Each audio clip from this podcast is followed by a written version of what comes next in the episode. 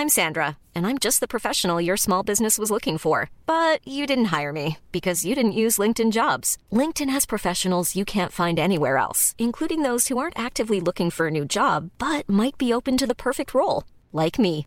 In a given month, over 70% of LinkedIn users don't visit other leading job sites. So if you're not looking on LinkedIn, you'll miss out on great candidates like Sandra. Start hiring professionals like a professional. Post your free job on linkedin.com/people today.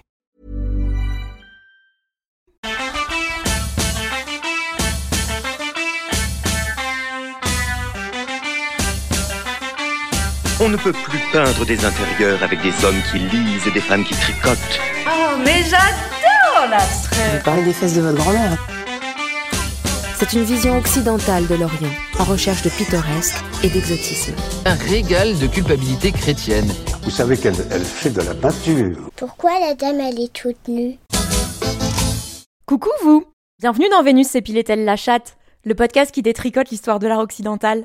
Oui, on dit détricote maintenant parce que déconstruit, on le voit un peu à toutes les sauces, c'est presque devenu un label et j'ai moins envie de l'utiliser.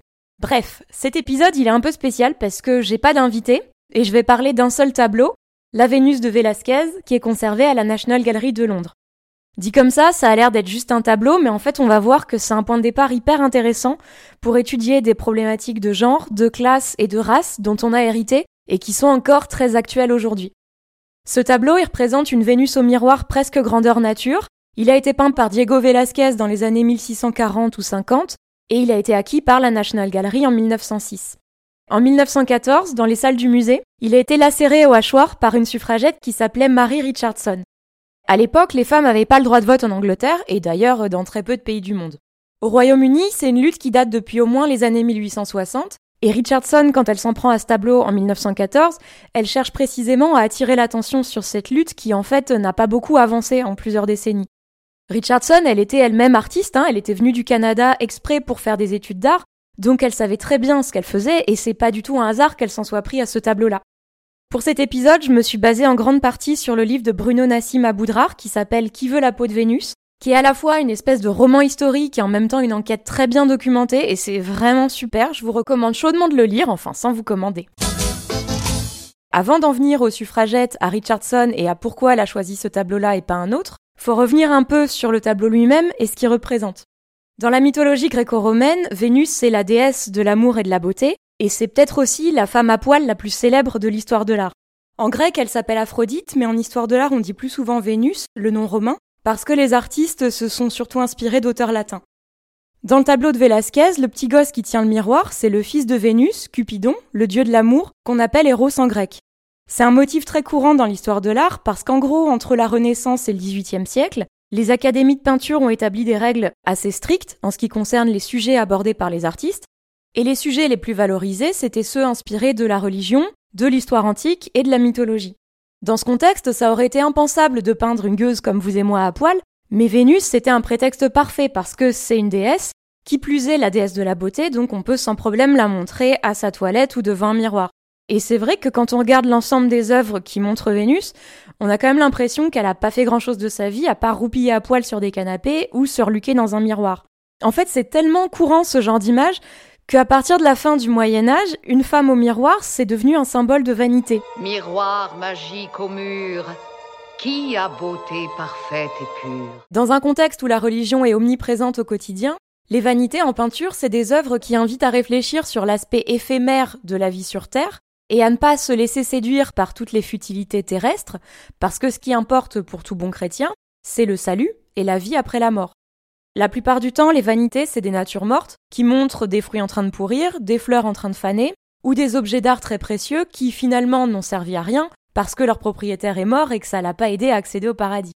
Mais il y a aussi un autre type de vanité qui consiste à montrer des femmes souvent très jeunes et très belles en train de se regarder dans un miroir.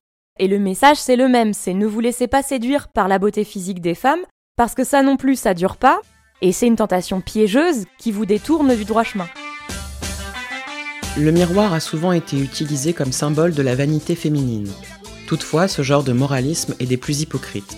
John Berger, voir le voir. Vous peignez une femme nue parce que vous aimez la regarder, Vous lui mettez un miroir dans la main, puis vous intitulez le tableau Vanité, et ce faisant, vous condamnez moralement la femme dont vous avez dépeint la nudité pour votre propre plaisir. La véritable fonction du miroir est tout autre. Il s'agit de rendre la femme complice d'une situation où elle se traite elle-même d'abord et surtout en tant que spectacle. Dans l'Italie du XVIe siècle, et particulièrement à Venise, on voit se développer un immense marché des tableaux de Vénus et de femmes nues en général. Le producteur principal de ces œuvres-là, c'est l'atelier du Titien, qui a peint des dizaines et des dizaines de femmes nues inspirées de la mythologie. Il y avait une quinzaine de Vénus au miroir qui se ressemblaient toutes pas mal et qui étaient produites dans un contexte qui s'apparente entre guillemets à de la production de masse. C'était des œuvres qui étaient destinées à des commanditaires privés, relativement prestigieux, souvent des princes ou des dirigeants, des hommes d'affaires, des banquiers, etc. Et leur point commun, c'est que c'était tous des hommes. Ces œuvres, c'était à la fois des signes extérieurs de richesse, mais aussi pour ces hommes puissants, un moyen de se reconnaître entre eux, de faire partie d'un boys club, et surtout de se conforter dans l'idée qu'ils appartenaient à une sorte d'élite. Maintenant, ils se retirent dans un nuage de fumée et se congratulent entre eux d'être les maîtres de l'univers. Le tableau de Velázquez qui nous intéresse ici, il est à la fois très proche et très éloigné de ce système. On est un siècle plus tard, en Espagne, dans un contexte politique et religieux beaucoup plus répressif parce qu'on est en pleine Inquisition. L'Inquisition, c'est une institution religieuse qui enquête pour débusquer ce qu'elle appelle les hérétiques, c'est-à-dire les personnes qui sont pas exactement dans les clous du catholicisme, et pour les punir sévèrement. Et spoiler, ça concerne majoritairement les juifs et les musulmans. Cet intégrisme religieux, ça a évidemment des conséquences sur la création artistique. Les seules femmes qu'on a le droit de peindre, c'est celles de la religion catholique et celles qui sont vertueuses, donc en gros on représente que Marie dont on voit uniquement le visage et les mains.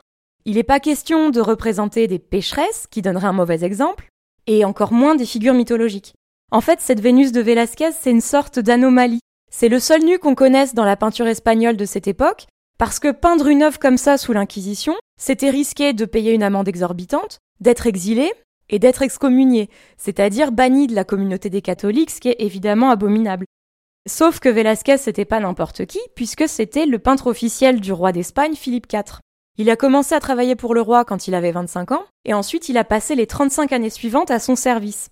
Et c'est précisément cette proximité avec le roi qui lui a permis de peindre ce tableau et d'enfreindre toutes les règles qu'aurait envoyé le commun des mortels au cachot.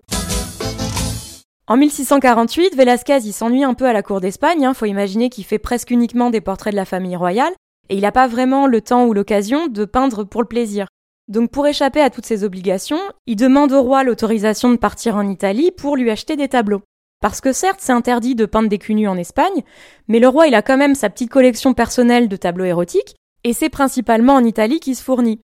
On ne sait pas vraiment si Velázquez a peint cette fameuse Vénus avant ou après son voyage en Italie.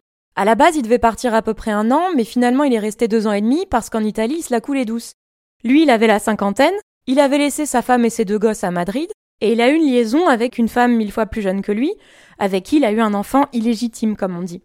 En plus de ça, il était quand même relativement plus libre qu'en Espagne, hein. il n'avait pas à remplir euh, toutes ses fonctions officielles auprès de la famille royale, et il passait sa vie à courir les collections de peintures et de sculptures antiques. À Madrid, il avait aussi accès à ce genre d'œuvres hein, par la collection du roi, mais là il envoyait des quantités et des quantités, et c'est possible que ça ait influencé sa Vénus. En fait, à l'époque, il y avait deux façons de peindre Vénus qui avaient été codifiées par Titien au XVIe siècle. La première, c'est ce qu'on appelle une Vénus au miroir, où elle est assise, souvent un petit peu de côté, et on voit le reflet de son visage dans le miroir. La deuxième, c'est une Vénus allongée sur une espèce de lit ou de méridienne, parfois même endormie, où elle est de face avec souvent un paysage en arrière-plan. Ce qui est intéressant avec le tableau de Velázquez, c'est que c'est un peu un mix des deux. Vénus se regarde dans un miroir, mais en même temps elle est allongée et surtout elle est de dos. Et ça c'est complètement nouveau à l'époque, on n'avait jamais vu une Vénus de dos. C'est un peu comme s'il avait pris une Vénus allongée du Titien et qu'il l'avait retournée. Et finalement, le fait qu'elle soit de dos, ça rajoute encore plus à l'érotisme parce que ça invite le spectateur à imaginer ce qu'il y a de l'autre côté. En plus, elle n'est pas dans un paysage comme les Vénus traditionnelles, mais elle est dans une espèce de chambre, ce qui renforce encore plus cette idée d'érotisme. Ce qu'elle a de commun avec la plupart des Vénus au miroir, c'est qu'on voit son visage dans le reflet et on a l'impression qu'elle nous regarde. Une femme doit se surveiller sans cesse. Depuis sa plus tendre enfance, on lui a appris, on l'a obligée à se surveiller sans cesse. John Berger, voir le voir. Elle doit surveiller tout ce qu'elle est et tout ce qu'elle fait, car la façon dont elle apparaît aux autres et aux hommes est d'une importance capitale pour ce qu'en règle générale, on considère comme le succès de sa vie. On pourrait simplifier cela en disant qu'être homme, c'est agir, être femme, c'est paraître. Les hommes regardent les femmes, les femmes se regardent être regardées. Cela détermine non seulement les relations entre les hommes et les femmes, mais aussi la relation de la femme à l'égard d'elle-même. Le surveillant intériorisé est perçu en tant qu'homme et l'être surveillé en tant que femme. C'est ainsi que la femme se transforme en objet, et plus particulièrement en objet du voir, un spectacle. On ne sait pas du tout qui est le modèle de la Vénus de Velázquez. C'est possible que ce soit sa maîtresse italienne et le petit Cupidon, leur fils? C'est possible aussi que ce soit directement une commande du roi pour représenter une de ses favorites, mais là non plus on n'a aucune certitude.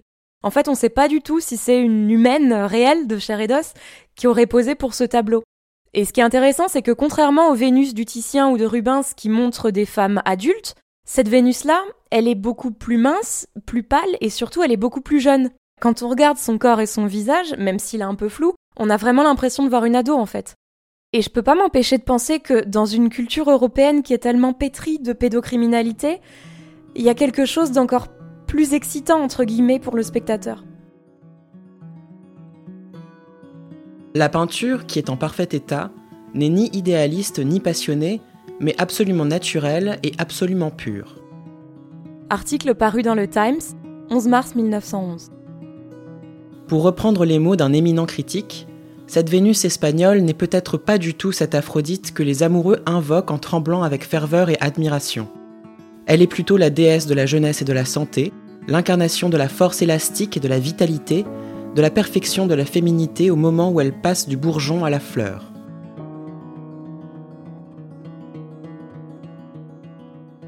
Ce qui est certain, c'est que cette Vénus-là, elle a été peinte pour un homme, et probablement un homme puissant. La première fois qu'elle apparaît dans les archives, c'est en juin 1651, dans les collections du marquis d'Elice. Ce marquis, c'était le fils du premier ministre du roi, et apparemment, chez lui, la Vénus était dans l'antichambre, avec plein d'autres tableaux qui montraient des femmes à poil. Pour la vulgaille qui n'aurait pas d'antichambre, sachez que c'est la pièce qui se trouve juste avant d'entrer dans la chambre. Et c'est pas anodin qu'elle soit là parce que toutes ces œuvres à connotation érotique, elles avaient en quelque sorte une fonction stimulante pour ces messieurs de la haute, qu'on pourrait comparer dans une certaine mesure à de la pornographie contemporaine. Pour le roi d'Espagne lui-même, c'était pareil, hein. dans les pièces publiques du palais, il y avait des œuvres tout à fait acceptables socialement, et dans les appartements privés du roi auxquels très peu de monde avait accès, c'était surtout des œuvres à connotation plus ou moins érotique. Et apparemment, quand la reine devait passer par les appartements privés du roi, on mettait un voile sur certains tableaux pour pas qu'elle les voie et pas qu'elle soit choquée. Donc c'est quand même hyper intéressant de voir que même si on est assez loin du marché italien des Vénus au XVIe siècle, il y a une petite poignée d'hommes puissants rassemblés autour du roi qui recréent une espèce de petit boys club très sélect et qui ont accès à ce genre de peinture. Et ils sont littéralement au-dessus des lois, puisque c'est l'administration de ce même roi qui organise l'Inquisition et qui punit violemment toutes les personnes qui auraient ce genre de loisirs pas très catholiques.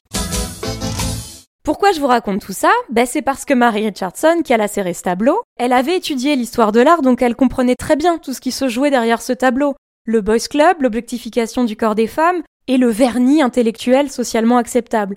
Richardson, elle est arrivée en Angleterre quand elle était ado, et après ses études d'art, elle est devenue journaliste. Elle est arrivée dans un contexte où, depuis une quarantaine d'années, les Anglaises militaient de façon pacifique pour obtenir le droit de vote. Sauf qu'on leur mettait en permanence des bâtons dans les roues, il y avait une très forte opposition, principalement d'hommes conservateurs, mais aussi de femmes très privilégiées, qui s'accrochaient à leurs petits privilèges et qui voulaient surtout pas que ça change.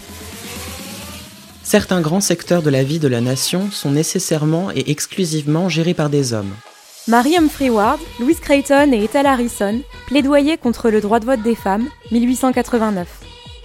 Aux hommes reviennent les affrontements présidents au débat et à la législation parlementaire, la tâche rude et éprouvante de la gestion des ressources et des énergies nationales, la conduite des relations avec le monde extérieur, le fonctionnement de l'armée et de la marine, toutes les industries fondamentales d'État, la conduite et le contrôle du commerce anglais, la gestion de notre immense finance, l'organisation de la flotte marchande dont dépend notre approvisionnement en nourriture. Dans tous ces domaines, une implication directe des femmes est de fait impossible en raison soit d'incapacités naturelles consécutives à leur sexe, soit d'habitudes acquises fondées sur une différence physique qu'il est vain de disputer. Nous considérons que le processus d'émancipation a dorénavant atteint les limites qu'assigne la constitution physique de la femme, ainsi que la différence fondamentale qui doit demeurer entre ses activités et celles de l'homme. Les militantes pour le premier mouvement du droit de vote des femmes, elles s'appelaient les suffragistes. Il y en a qui sont encore assez célèbres, hein. par exemple Millicent Fawcett qui a dirigé pendant 20 ans l'Union nationale pour le droit de vote des femmes. D'ailleurs, Fawcett, c'est la seule femme parmi toutes les statues de la place du Parlement à Londres, mais c'est pas le sujet. En 1903, plusieurs militantes se sont séparées de son organisation quand Emmeline Pankhurst a fondé la WSPU, c'est-à-dire l'Union sociale et politique des femmes. Cette union, elle prenait des actions beaucoup plus violentes, dans la mesure où, en 40 ans de lutte pacifique, elles n'avaient pas obtenu grand-chose.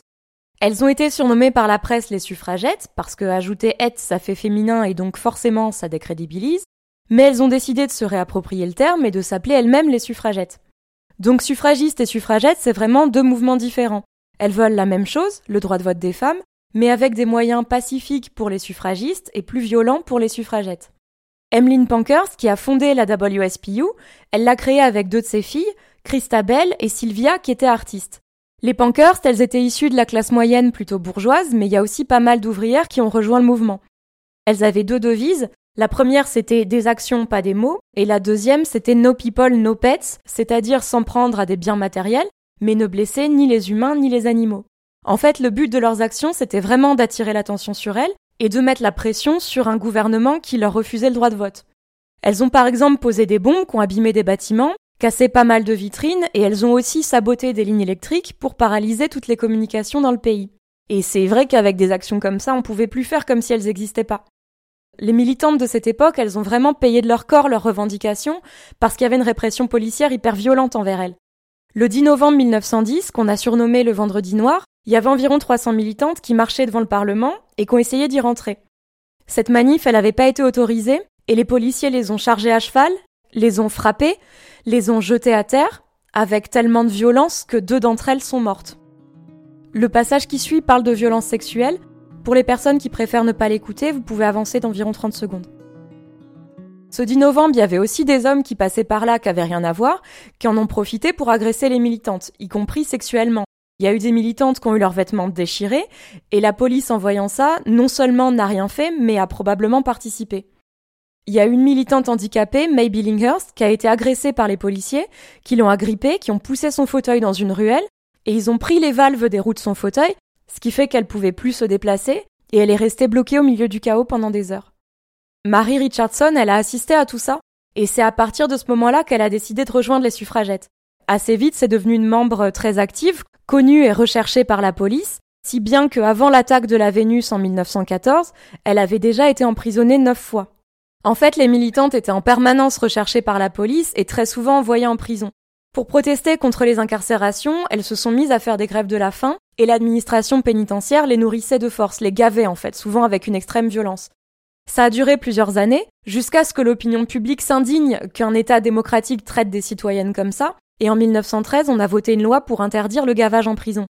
Cette loi, elle a été surnommée la loi du chat et de la souris parce que ce qui s'est passé, c'est que les militantes étaient emprisonnées, elles faisaient la grève de la faim, on les laissait se détériorer lentement, on les relâchait quand elles étaient trop mal en point pour finalement les arrêter à nouveau quelques semaines ou quelques mois plus tard. Et ça, ça a eu des conséquences désastreuses sur leur état de santé. La veille de l'attaque de la Vénus, Emmeline Pankhurst, la leaduse du mouvement, est arrêtée et incarcérée pour la énième fois. À ce moment-là, elle est considérablement affaiblie par des années d'incarcération et de gavage successifs, et c'est pour protester contre cette arrestation que Richardson va attaquer la Vénus. Elle va au musée avec un hachoir qu'elle a acheté la veille et qu'elle a caché dans la manche de son manteau.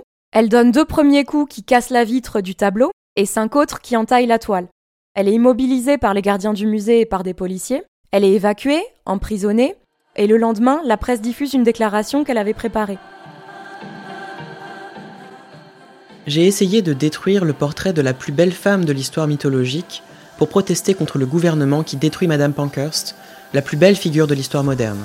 Marie Richardson, déclaration publiée dans le Times du 11 mars 1914.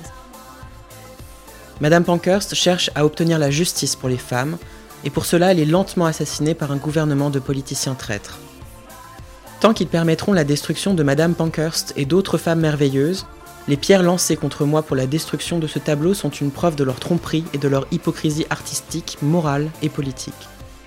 J'ai été une étudiante en art et je tiens autant à l'art que tous ceux qui étaient dans le musée quand j'ai réalisé ma protestation.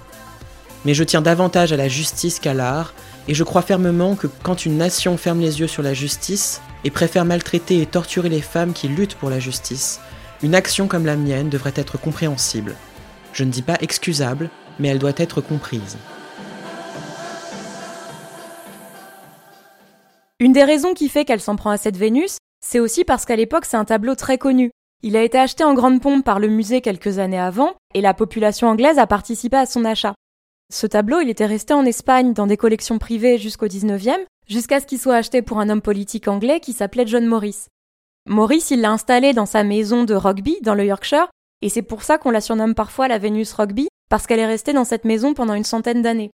Quand les propriétaires ont eu besoin d'argent, ils ont mis le tableau en vente, et il était quasiment inconnu parce qu'il avait passé des siècles dans des collections privées, et quand les experts l'ont découvert, ils se sont dit que ce serait quand même pas mal que le public y ait accès.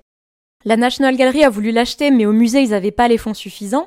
Donc il y a eu une espèce d'immense appel à dons à travers tout le pays, et c'est finalement une sorte de financement participatif qui a permis de l'acheter. Donc évidemment, ça a attiré beaucoup d'attention sur cette œuvre, qui est devenue une espèce d'icône nationale acquise grâce à l'effort collectif. Donc Richardson, quand elle s'en prend à ce tableau, il y a évidemment tout l'aspect symbolique, hein, une femme nue, silenciée, créée par et pour des hommes, mais il y a aussi le fait de s'en prendre à un trésor national, acquis par un gouvernement qui, dans le même temps, maltraite quand même pas mal de femmes vivantes. Faut aussi imaginer qu'à ce moment-là, Richardson elle-même, elle est dans un état de santé déplorable. Elle a été considérablement fragilisée et affaiblie par toutes les incarcérations et les gavages à répétition qu'elle a subis. Et il y a une hypothèse dans le livre de Nassim Aboudrar que je trouve assez intéressante, c'est que compte tenu de l'état de délabrement de son propre corps et de celui de ses camarades martyrisés par l'État, il y avait peut-être quelque chose d'insupportable à voir ce corps en pleine santé, athlétique et vigoureux, qui finalement servait à flatter le regard des mêmes hommes que ceux qui maltraitaient son propre corps. Dans le passage qui suit, il y a des descriptions d'alimentation forcée. Pour les personnes qui auraient des TCA ou qui voudraient ne pas l'écouter, vous pouvez avancer d'environ 1 minute 30. L'insertion du tube dans le nez est effroyable car il est souvent trop large. Lorsque ça bloque, on pousse et on force de plus en plus violemment. Une fois, le docteur Pearson m'a presque cassé le nez en insistant pour faire passer le tube. Marie Richardson, Déclaration sur le gavage des suffragettes, 1914. Après avoir été nourri de force par le nez une trentaine de fois, mon visage, mes yeux et mon nez étaient tellement enflés et meurtris que le docteur Pearson a fait venir un spécialiste du ministère de l'Intérieur. Après consultation, il a annoncé qu'il me nourrirait désormais par la gorge. J'ai refusé et j'ai serré les dents. Il a introduit son deuxième doigt dans mes lèvres en les entaillant. Quand il est parvenu à saisir l'extrémité de ma mâchoire, il a délibérément ouvert ma joue avec son ongle. J'ai hurlé face à sa cruauté, mais il a continué jusqu'à ce que, à l'agonie, mes dents soient suffisamment écartées pour y introduire un baillon à ressort en métal, puis la sonde d'alimentation. À ce moment-là, du sang venant de ma joue et de mes gencives coulait au coin de ma bouche, dans mon cou, dans mes vêtements, et je commençais à m'étouffer violemment. Si violemment que les deux médecins ont eu l'air inquiets. L'un d'eux a dit d'un air moqueur Imaginez que ce sont des macaronis La douleur était au-delà de ce que je pouvais supporter. Elle me rendait presque folle. Plus qu'un souhait ou un désir, cette lettre est une supplication de ma part pour que vous mettiez fin à cette torture des suffragistes emprisonnés.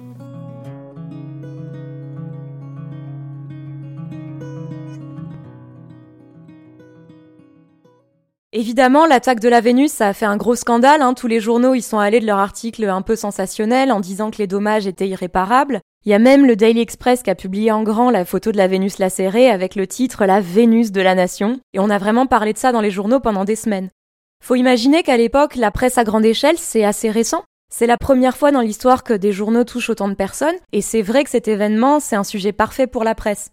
25 ans plus tôt, il y avait eu un énorme engouement, entre guillemets, pour les meurtres de Jack l'Éventreur, dont les journaux avaient partagé tout un tas de détails sordides, de photos, de reconstitutions, enfin bref, quelque chose d'assez voyeuriste. Et c'est intéressant de voir que l'action de Richardson, elle est traitée un peu de la même manière, avec les mêmes codes de la presse à scandale, comme s'il s'agissait d'un meurtre. Richardson est même surnommée Marie de Slasher, Marie la tailladeuse, comme si c'était une tueuse en série en fait. Et on voit plein d'articles qui parlent du tableau comme si c'était une peau, avec des expressions comme les blessures de la Vénus, des entailles dans son dos et son pauvre cou innocent. Et en fait, c'est comme si d'un côté on avait la mauvaise femme, Mary Richardson, qui est violente, sans aucune minauderie ou séduction et qui s'en prend au bien de la nation, et de l'autre côté la bonne femme, qui est cette Vénus nue, passive et silencieuse, et qui est assassinée par la méchante. Ce que la presse a stigmatisé chez Richardson, c'est qu'elle s'en prenait à une vision de la féminité indissociable de notre héritage culturel, et que elle-même, en faisant preuve de violence, elle sortait de son rôle de genre. Elle a été présentée comme une déviante, une anomalie, et évidemment le sous-texte là-dedans, c'était de montrer ce que le militantisme fait aux femmes et à quel point ça peut être dangereux pour elles. Cette action de Richardson, elle a vraiment cristallisé une haine autour des suffragettes, qui étaient présentées à la fois comme des bêtes de foire et des dangers pour le bon fonctionnement de la nation. Je voyais sur les photos qui accompagnaient les articles des corps qui n'apparaissent presque jamais dans l'espace public et médiatique.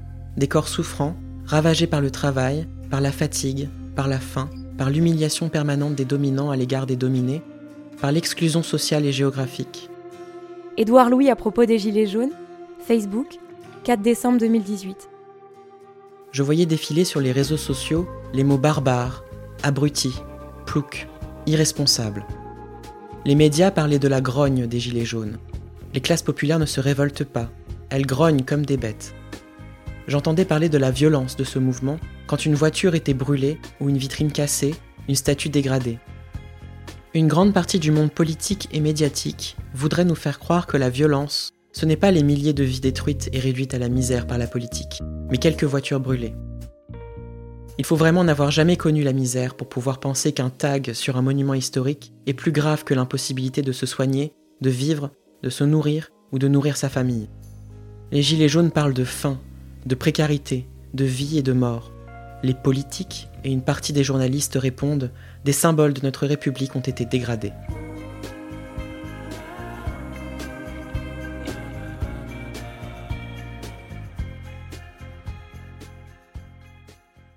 Contrairement à ce que les journaux ont présenté, l'action de Richardson, c'était pas du tout un acte isolé d'une déséquilibrée. La veille, juste après l'arrestation d'Emmeline Pankhurst, sa fille Christabel avait envoyé un télégramme à Richardson pour autoriser l'action. Donc c'était quelque chose de préparé, qui s'inscrivait dans une lutte collective, et pas du tout un acte isolé d'une espèce de rebut de la bonne féminité comme ça a été présenté dans la presse. D'ailleurs, Richardson, elle avait acheté le hachoir la veille, donc qui était tout neuf, et il a fait des entailles assez nettes dans la toile, ce qui est plus facile à réparer que des déchirures un peu irrégulières. Donc le tableau, il a été restauré. Certes, c'était du boulot, mais au bout de trois mois, il est retourné dans les salles du musée. Cette action, elle pose aussi la question de la sacralisation de l'art et de la place qu'on donne aux œuvres. Est-ce que le patrimoine est plus important que des vies humaines? Et si oui, de quelle vie on parle? En préparant cet épisode, je me suis rendu compte qu'en fait, je connaissais rien du tout aux suffragettes. Déjà, je savais pas qu'elles avaient fait des actions violentes. Et puis, dans ma tête, c'était vraiment des femmes blanches, riches, avec des belles robes, euh, qui promènent leurs pancartes en chantant. En réalité, c'est un peu plus compliqué parce que dans ces mouvements, il y avait aussi des femmes qui étaient pas blanches, qui étaient pas riches, mais c'est pas forcément celle que l'histoire a retenue. En tout cas, l'histoire européenne. La Grande-Bretagne, comme la plupart des pays d'Europe, c'était un empire colonial qui s'est considérablement enrichi sur les vies des esclaves et sur les ressources pillées dans les territoires colonisés. L'esclavage avait été aboli dans les colonies britanniques en 1833, mais en 1914, quand Richardson s'en prend à la Vénus, l'Angleterre, c'est toujours un immense empire colonial. Et cet impérialisme, on le retrouve forcément dans les luttes des suffragettes.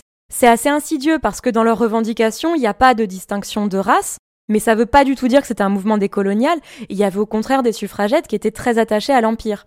Une des colonies principales de l'Empire britannique, c'était l'Inde, et on a quelques traces de militantes indiennes ou d'origine indienne parmi les suffragettes. Il y en a qui sont assez célèbres parce qu'on les voit sur une photo qui date de 1911 et qui donne l'impression que toutes ces femmes d'origine, de culture et de milieux différents sont unies pour la même cause. Mais spoiler, ça s'est pas vraiment passé comme ça. En réalité, la WSPU, l'Union d'Emmeline Pankhurst, voulait profiter du couronnement du roi George V pour attirer l'attention sur les revendications des suffragettes. Donc elles ont contacté des femmes qui vivaient à Londres et qui étaient originaires d'Inde ou d'autres territoires colonisés pour les inviter à participer à leur côté. Sur cette photo, on voit Lolita Roy, Bhagwati Bolanot et Leila Vati Mukherjee. Ces personnes-là, elles militaient de leur côté pour l'indépendance et pour le droit de vote des femmes en Inde, mais les suffragettes, elles n'ont pas du tout pris ça en compte. La seule raison pour laquelle elles les ont fait venir, c'était pour flatter le roi, montrer la grandeur de l'Empire, en instrumentalisant et en objectifiant complètement les Indiennes, à qui elles ont même demandé de porter des saris. Donc il y a quelque chose de profondément impérialiste et de très sauveur blanc aussi dans cette démarche, parce que les suffragettes disaient que, en gros, c'était nécessaire qu'elles-mêmes accèdent au droit de vote, comme ça elles pourraient ensuite aider les femmes des pays colonisés, mais sans à aucun moment tenir compte de leurs revendications propres. En gros, elles étaient utilisées comme des faire-valoir tant qu'elles n'avaient pas de revendications trop ouvertement opposées à l'Empire. Il y avait par exemple Bikaji Kama, qui vivait à Londres et qui militait pour l'indépendance de l'Inde, et qui, après un voyage en Inde, a été empêché de retourner en Angleterre parce que son combat pour la décolonisation gênait un petit peu trop l'Empire britannique. Le maintien de la suprématie blanche a toujours été une priorité au moins aussi importante, si ce n'est plus, que le maintien d'une stricte division des rôles de genre. Ce n'est pas un hasard si l'attention portée aux droits des femmes blanches grandit à chaque fois qu'il y a de grands rassemblements populaires antiracistes. Bell Hooks, de la marge au centre, théorie féministe. Même la personne la plus naïve politiquement peut comprendre qu'un État suprémaciste blanc, sommé de répondre aux besoins des personnes noires opprimées et aux besoins des femmes blanches, surtout des bourgeoises, trouvera davantage son intérêt dans la satisfaction des blanches. Un mouvement radical visant à mettre fin au racisme, un combat pour lequel de nombreuses personnes sont mortes, est beaucoup plus menaçant qu'un mouvement destiné à permettre à des femmes blanches de grimper sur l'échelle sociale et de goûter pleinement aux privilèges de leur classe. C'est difficile de savoir ce que l'action de Richardson a réellement apporté à la cause des suffragettes. Emmeline Pankhurst a effectivement été libérée quelques jours après, mais on ne sait pas si c'est suite à ça ou si c'est parce qu'elle était trop mal en point pour rester en prison. Richardson elle-même a été condamnée à six mois de prison, mais elle a été relâchée le mois suivant parce qu'elle avait une appendicite chronique à cause des gavages à répétition qu'elle avait subis. Les revendications pour le droit de vote des femmes ont été en quelque sorte mises en pause avec la Première Guerre mondiale, qui a démarré quelques mois après l'attaque de la Vénus. Après la guerre, en 1918, l'Angleterre a fait passer une loi qui accordait le droit de vote à des femmes, mais pas toutes, parce que ça concernait uniquement les femmes de plus de 30 ans et qui, elles ou leur mari, occupaient un logement qui valait plus de 5000 livres. En gros, ça concernait essentiellement les femmes bourgeoises, hétéros, ou qu'on incitait fortement à être hétéros parce qu'à l'époque, il y avait quand même assez peu de femmes seules qui avaient les moyens de vivre dans une maison à 5000 livres. Pour les mêmes raisons, ça concernait aussi surtout les femmes blanches, parce que la plupart des femmes racisées occupaient des emplois mal payés et elles pouvaient pas non plus correspondre à ces critères financiers. Donc les suffragettes n'ont pas directement fait campagne pour exclure les femmes racisées, mais au final c'était quand même une lutte basée sur des privilèges à la fois de classe et de race. Avant la loi de 1918 en Angleterre, le droit de vote excluait les femmes, mais il excluait aussi les hommes pauvres, parce qu'il concernait que les hommes riches et propriétaires. Le Parti conservateur trouvait ça très bien, hein, évidemment, et en 1912, Christabel Pankhurst avait même pris contact avec les conservateurs pour leur expliquer par A plus B que donner le droit de vote aux femmes riches et propriétaires, c'était le meilleur moyen d'éviter de donner le droit de vote à tous les hommes, y compris les pauvres.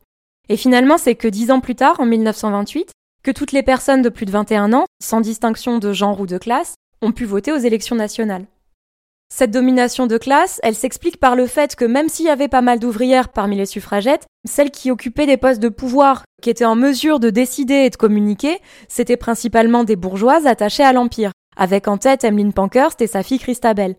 L'autre fille de Pankhurst, qui s'appelait Sylvia et qui était artiste, elle n'était pas du tout en accord avec ces hiérarchies de classe.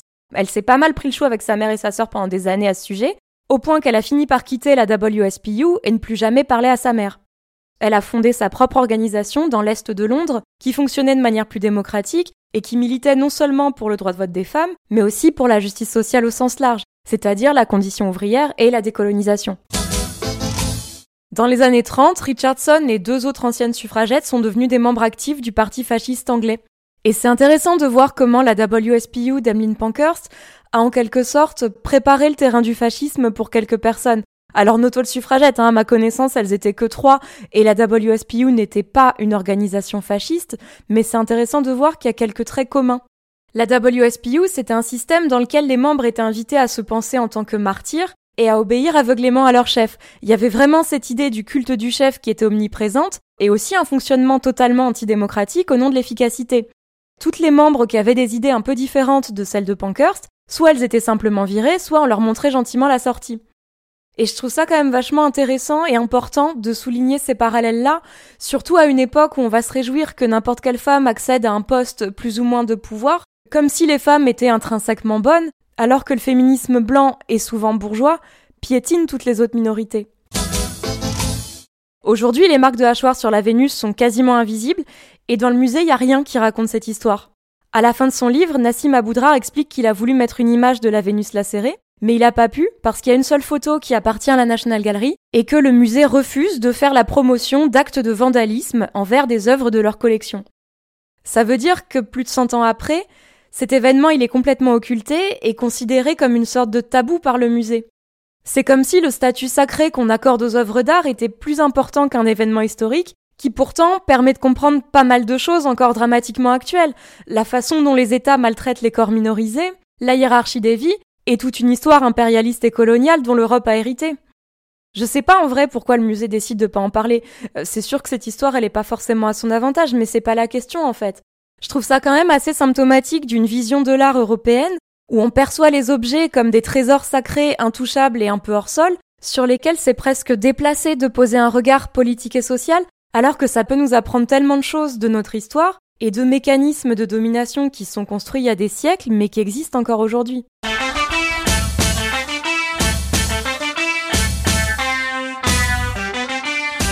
Merci beaucoup d'avoir écouté cet épisode de Vénus s'épilait-elle la chatte, un podcast écrit et réalisé par moi, Julie Bozac. Mille merci à toutes les personnes qui ont rendu cet épisode possible. Annelise Bouillet pour l'aide à l'écriture, Orphée Lamotte pour les lectures, Fanny Cohen-Moreau pour la prise de son et Nin Sevenson pour la transcription.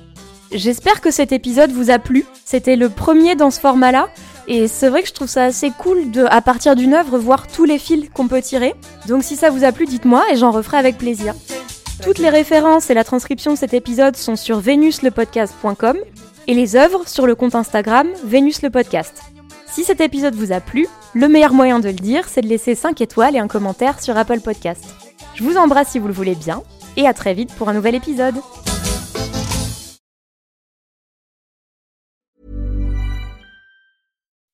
When you make decisions for your company, you look for the no-brainers. If you have a lot of mailing to do, stamps.com is the ultimate no-brainer. Use the Stamps.com mobile app to mail everything you need to keep your business running with up to 89% off USPS and UPS. Make the same no-brainer decision as over 1 million other businesses with Stamps.com. Use code PROGRAM for a special offer. That's Stamps.com, code PROGRAM.